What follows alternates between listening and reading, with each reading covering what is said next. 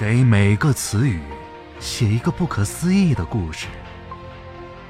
N A V 那夫词典，中国最好听的词典小说。大家好，我是景波，欢迎来到那夫词典。今天给大家带来的故事依然是热心听众蓝色水玲珑的投稿，故事的名字叫做《跃迁》。如果你想看到更多的脑洞故事，可以通过微信公众号搜索添加 “n a v 那夫词典”。白色的面纱从我面前轻轻卷起来，我抬起眼帘，看见了在城堡下的广场上欢呼雀跃的人群，那是我们的臣民。天空中，鸟儿在唱着歌。森林里，小动物在跳着舞。我的七个忠实的伙伴是最开心的人，他们载歌载舞，给我送上新婚的祝福。我的右手捏着我缀满各种宝石婚纱的裙裾，我的左手轻轻地挽着我英俊帅气的丈夫。是他从死神的手中把我救了出来，是他深深的一吻。唤醒了我。我肌肤胜雪，我明眸皓齿，我发乌如夜。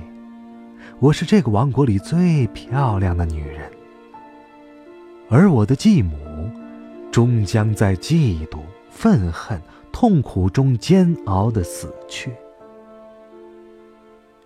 今天，我是这个王国里最幸福的女人。日子就应该如此顺遂静好的无限延展下去。从此，王子和公主幸福美满的生活在了一起。伊丽莎白缓缓的合上了这本童话书，这是故事的最后一句话。伊丽莎白小的时候对这个结局一直深信不疑，但是当她慢慢长大了之后，她总是在想：故事写到这里看似是结束了，但是当我合上书之后，书中的人物会不会还在继续他们的故事呢？他们会不会向前继续推进他们的生活？难道幸福的生活在一起？婚姻就是最美满的结局了吗？白雪公主婚后会不会遇见这样或那样的不如意呢？王子会不会因为公主色衰而爱迟呢？这些问题就像他的生活一样纷乱如麻，却难以解答。他的父亲马歇尔。是一个成功的商人，但是这样一个有着成熟魅力的男人，就像一只熟透的苹果一样，会被各种蛀虫惦记。从他懂事开始，爸爸在外面就没有断过女人，妈妈似乎全然不在意，却像监控探头一样掌握着父亲的一举一动。可是母亲也是一个精明的女人。他就像一个隔岸观火的世外高人，只要外面的女人威胁不到他的正式地位，他绝对不会采取任何行动。比起父亲，伊丽莎白可能更恨她的母亲，因为她是母亲与钢琴师的私生子。他从小就有着惊人的钢琴天赋，所有见过他弹琴的人都被震撼了。他的智商、情商都非常高，在世界外国语小学里，他是明星一般的人物。他的美貌、智慧、乖巧，让无数男同学倾倒。他一直认为自己就是童话故事里的那个白雪公主。他的父母也提供给了他公主一般优渥的生活，直到小学二年级的那个夜晚，所有的优越感都被弄得破碎了，就像捅破一只绚丽的彩色肥皂泡。他因为睡不着，偶然的偷听到了父母的谈话。从父母压低了声音的争执之中，他知道了自己的身世，也明白了自己的钢琴天赋并不是基因突变，而真的是来自于自己的父亲，却不是眼前这个父亲。世界在他的面前坍塌了。父母离婚之后，他被判给了自己的父亲，而马歇尔也并没有如愿以偿和那个美丽的空姐在一起。他因为知道自己的身世，从而开始惧怕弹钢琴。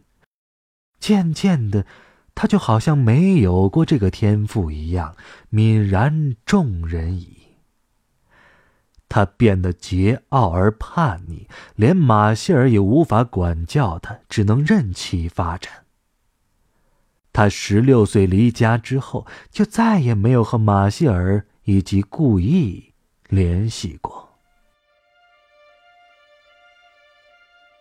他身体里被压制的艺术天分，以一种奇怪的方式生长着。他决定去当人体模特。她的美貌和身材使她很快就在艺术家的圈子里小有名气，加上她开放的态度和桀骜不驯的性格，更是让众多画家神魂颠倒，为之争风吃醋。而她从来没有爱过任何人。插画大师 j u c h a n 第一次看见伊丽莎白的时候，就被她的气质所吸引，就好像在历史堆里发现钻石那样欣喜。她的光华也像钻石那般澄明耀眼。于是，他立即决定用一幅写实油画来描述她的美。这是 j u c h a n 在一生当中两幅油画作品中唯一示人的一幅。据信息灵通者传说，他的另一幅油画也是伊丽莎白的肖像画，在卧室里，你可以任意脑补情节。画中，他坐在一棵长在沙漠里的荷花边上，荷花在爆裂的沙漠阳光里，淡淡的闪着浅蓝色的光。他的皮肤是粉红色的，细腻而看不出任何纹理，像水面一样光滑。他的眼睛看着所有的角度，甚至连时间都无法逃开他的目光。这幅画因为其极高的艺术价值和极其高的美学观赏性而迅速走红。在上海淮海路一零一二号一到八层巨大的玻璃幕墙上，每到整点都会有三十秒显示这幅画作。一个身高一百八十七厘米、肌肉发达、外形俊朗的男人站在淮海路一零一二号大屏幕下面，抬头看了很久那幅画。每个整点只有三十秒的时间，所以他为了看清楚画面的所有细节，他等了一个小时，又一个小时，直到他记下了所有细节和颜色，还有画的作者 Jo Chan 的名字。他觉得自己并不是很适应这个新的世界。也并不能自如地操控自己全新的身体，甚至，他自认为曾经灵活的头脑在这儿都会变得迟钝而木讷。他突然明白，南京西路杀人事件当中死去的那个女人的鲜血，不仅仅浇灌了他的生命，同时，也把他的一些特质传输给了他。他成功复活为人，但是，却并没有实现和枫叶一起私奔到人类世界的梦想。毕竟，获得人类的鲜血并非易事。他时常会走到南京西路一零九八号那家他曾经工作过的商场，去看望还是一具僵硬的玻璃钢纤维模样的枫叶。只有他脸上那个漂亮的瑕疵，标志着他的不同。他经常感叹，他们俩的咫尺距离却远隔天涯，就好像生与死。他想，也许还有其他办法。他一定要让枫叶也一起看看人类社会的美好与繁华，与他一起牵手。走在黄浦江边的惬意，与他一起在雨夜仰望东方明珠照耀云层色彩的变幻，在情人墙下轻轻地捧起他带着枫叶胎记的面颊，亲吻那个他曾经怎么也找不到的嘴唇。他不再空想。他想重操旧业，做一名模特。他发达的肌肉就像半熟的橙子，大腿结实有力，人鱼线清晰而性感。他以骡子的艺名在艺术界迅速蹿红，被人所熟知。枫叶，你能看到吗？他呢喃着。重庆自由诗人柳余四的诗歌，总是带着一股水煮鱼的魅惑。你读他的诗，就像吃着那麻辣爽滑的鱼肉。你明白那些都是中国字，你明白那些都是鱼肉，但是你不明白他是怎么让这些文字组合在一起之后，就让你产生了幻觉。你也不明白。那些普通的辣椒、花椒、草鱼，怎么就能融合成那样让你欲罢不能的味道呢？他的成都诗友喜欢柳鱼寺的鱼，也喜欢从他家十六楼的阳台上以水平视角眺望车来车往的大马路。弯弯曲曲的双向二车道上。明黄色的出租车就像是马上要原地起飞的小型直升飞机，私家车也不甘示弱的以极其刁钻的转弯角度炫耀着自己娴熟的车技。身材窈窕、打扮时尚的重庆美女，优雅的踩着细跟高跟鞋，在上上下下的梯坎上健步如飞。时不时，身边掠过几个挑着大包裹的棒棒，他们被灼热的日光晒得变成古铜色的肌肉，在斑驳的树影下闪着金黄色的光泽。他那首脍炙人口的名作《重庆的灵感诞生地》就在这里。当他提笔写第一句的时候。脑子里棒棒的身影怎么也挥之不去，而那健硕的肌肉又让他的脑海里浮现出了他在成都高铁站候车闲来无事跑到书店去看书的时候，眼睛瞄到的一本杂志《Men's Uno》的封面。那个艺名叫做骡子的模特，有着西方人一般棱角分明的脸颊。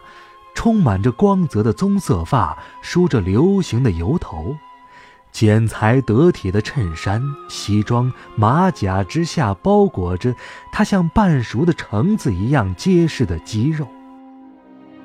服装并没有阻挡他的性感，却更加彰显了他的身材。他突然觉得，这个模特的艺名特别贴切，骡子。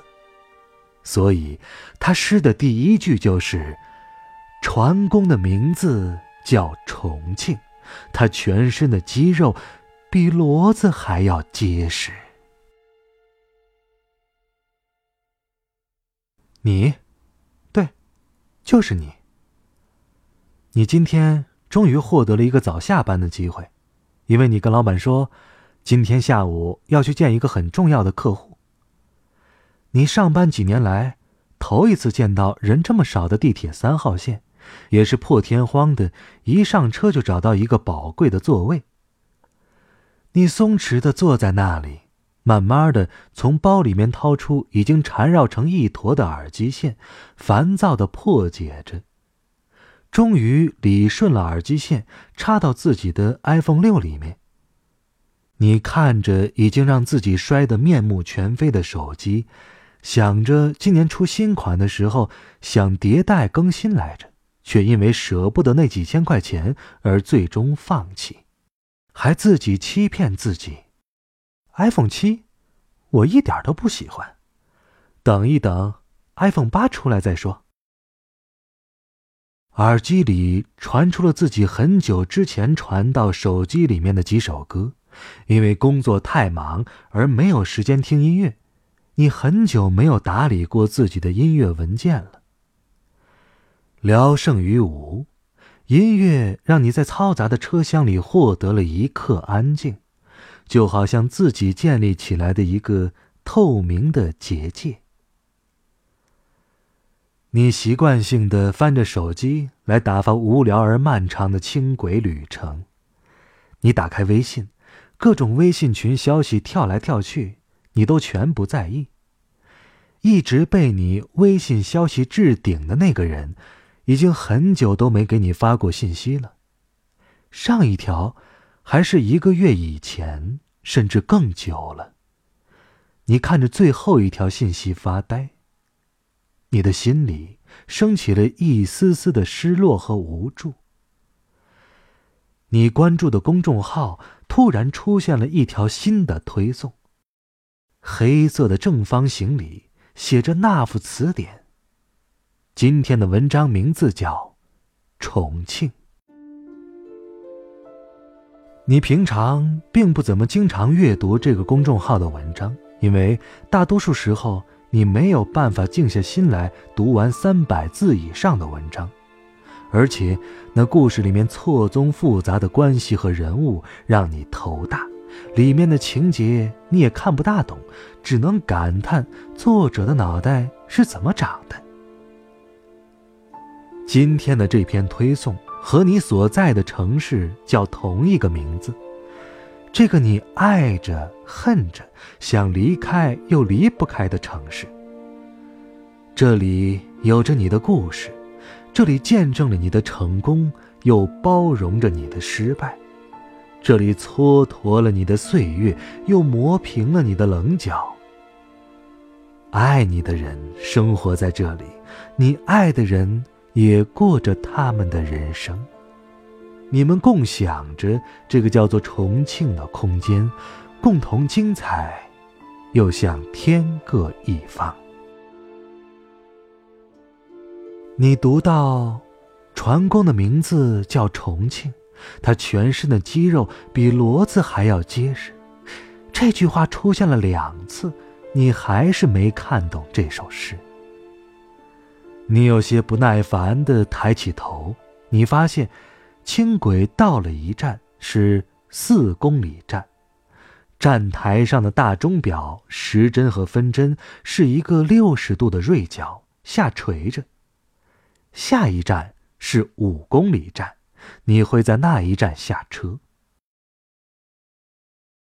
这时，一个男人从站台上走进车厢，他穿着程序员标志的格子衫，背着一个黑色双肩包，有点疲惫的弓着背，倚在了车厢门的一侧。此时，夕阳正好穿过车窗射了进来，那种和煦的光线。仿佛有些不真实。斜对面坐着一个极其美丽的女人，她头上的一缕白发非常显眼，还有她脚踝上别致的莲花图案，到底是纹身还是胎记呢？与此形成鲜明对比的是，你左边坐着一位衣着不讲究的欧巴桑。已经睡得东倒西歪的，就差把脑袋枕在你肩头了。你的右边，一个学生妹打扮的女孩子在卖力的啃着一份大鸡排，那个油炸的香味儿勾引着你咕咕作响的胃。等等！突然之间，你觉得这个场景似曾相识，在哪儿见过？是梦里梦到的，还是前世经历过的？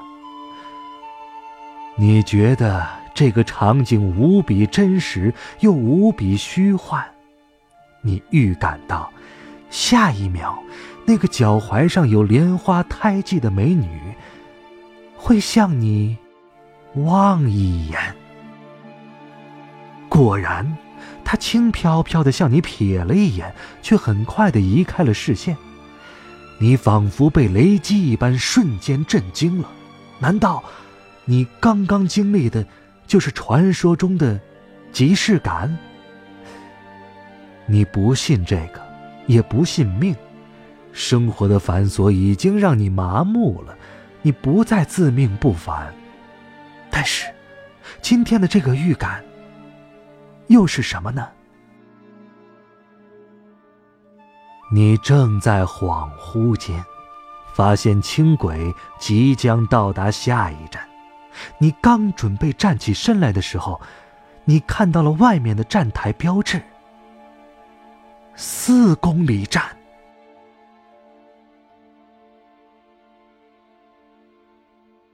门开了，一个男人从站台上走进车厢。他穿着蓝白相间的格子衫，背着一个黑色 Swiss-Gear 的双肩包，很疲惫的弓着背。倚在了车厢门的一侧。此时，夕阳正好穿过车窗射了进来，那种温暖的光线仿佛有些不真实。斜对面坐着一个极其美丽的女人，她一头垂顺的黑发中，有一缕白发非常显眼，还有她脚踝上别致的莲花图案是蓝色的。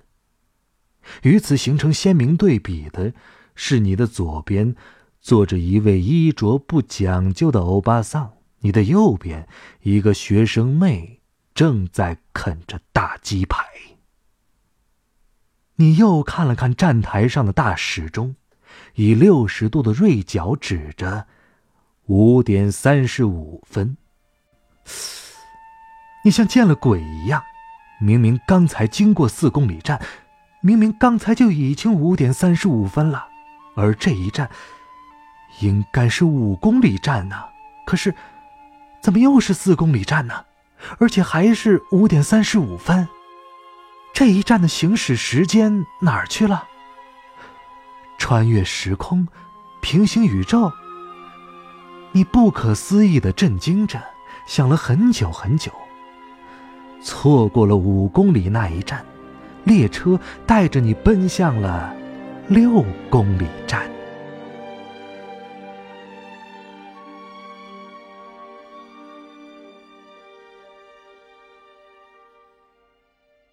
拿云向上级提交了一号程序之后，上级很满意这个程序的良好运行。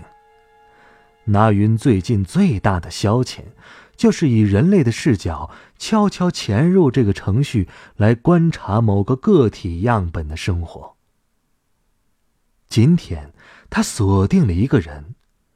这个人向自己的老板撒谎，说要去见一个客户。那云知道，人类善于运用谎言这个工具来达成目的。他发现，他坐在轻轨上有点感慨万千。在那短短的旅途中，回顾自己的经历。那云觉得他的思维很有趣儿。当他看到那句船工的名字叫重庆的时候，那云突然想和他开个小小的玩笑。他将他的大脑思维的进度条向前推了一点点，他就突然意识到自己有了一秒的未卜先知的能力。事件平滑的向前推进了五分钟，恰巧是人类轻轨运行一站地的时间。拿云又动手，把进度条向反方向拖回了五分钟。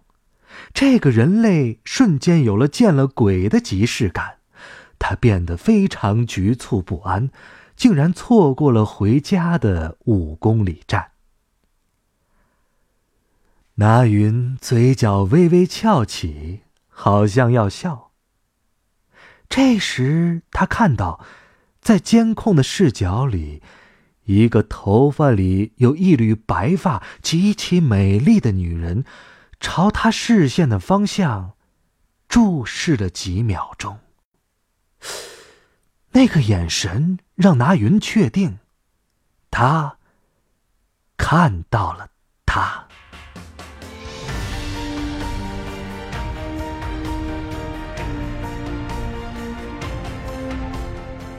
以上故事来自《那夫词典》，这是一本没有开头也没有结局的书。我是静波，咱们下期再会。